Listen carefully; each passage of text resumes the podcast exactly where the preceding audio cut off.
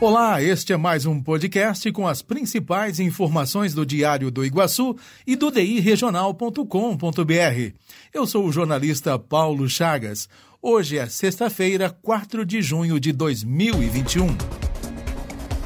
Governo de Santa Catarina pensa na compra direta de vacinas. O governador Carlos Moisés determinou o início de tratativas para a compra direta de vacinas contra a Covid-19 do Instituto Butantan em São Paulo.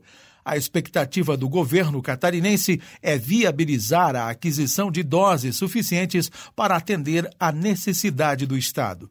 Por ordem do governador, 300 milhões estão reservados exclusivamente para a compra de vacinas assim que a transação se torne possível. Atualmente, a prerrogativa de aquisição das doses é do governo federal. Santa Catarina vem ampliando o ritmo de imunização da população. Na comparação dos últimos sete dias, o aumento foi de 75%. Já foram aplicadas cerca de 2,5 milhões de vacinas no estado entre a primeira e segunda dose. Chapecó amplia a vacinação para a população de 57 anos. A Secretaria de Saúde de Chapecó ampliou o agendamento de vacinação contra a Covid-19 para 57 anos. De acordo com a coordenadora da Vigilância Epidemiológica, Lilian Galão, o motivo foi a baixa adesão no agendamento dos 58 e 59 anos. Um dos motivos também pode ser o feriadão de Corpus Christi, onde várias pessoas aproveitaram para viajar. O agendamento está disponível no site da Prefeitura.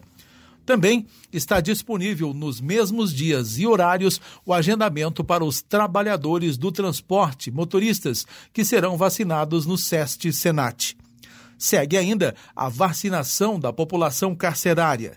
Já na segunda-feira, está prevista a vacinação de garis e catadores de material reciclável.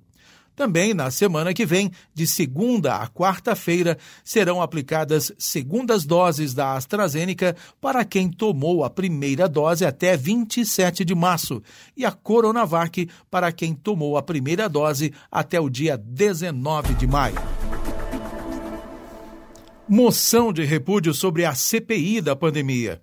O texto repele as atitudes adotadas por alguns senadores na condução dos trabalhos. Na última terça-feira, o Conselho Federal de Medicina, que representa mais de 530 mil médicos com registros ativos no Brasil, publicou moção de repúdio em virtude de atitudes adotadas por alguns senadores na condução dos trabalhos da Comissão Parlamentar de Inquérito da Pandemia. Em Chapecó, o médico e presidente da Câmara de Vereadores, Dr. João Marques da Rosa, também decidiu se pronunciar sobre o assunto e publicou um vídeo em suas redes sociais. Ouça aqui parte do conteúdo. Alô, meus amigos. Como médico, fiquei muito indignado ontem ao assistir trechos da esta CPI fajuta do coronavírus lá no Senado da República o desrespeito com que foi tratada uma colega, a doutora Nis Yamaguchi, uma médica, uma cientista que deve orgulhar o Brasil, que deve ser ovacionada e não humilhada, como foi ontem no Senado da República, por uns senadores mequetrefe, cujo passado não recomendo. Por isso aqui a minha indignação como profissional da saúde, porque tivemos ontem uma profissional desrespeitada naquela CPI, cujo objetivo apenas é afastar o presidente da República. Uma médica do quilate da doutora Anice Yamaguchi ser questionada por sua opção farmacológica, porque apenas receitava ou orientava hidroxicloroquina. Lembrando que o tratamento imediato não se resume somente a hidroxicloroquina. Temos N medicamentos que inclusive eu também uso. Mas o médico não pode ser questionado pela sua opção farmacológica.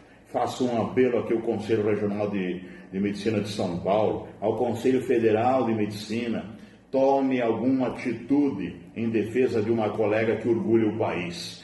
Caso contrário, nós médicos, nós profissionais da saúde que estamos na linha de frente arriscando a vida e, e ver um colega que também faz o mesmo lá no estado de São Paulo ser humilhado por senadores despreparados, aliás, cujo passado, repito, não recomenda, envolvidos em corrupção.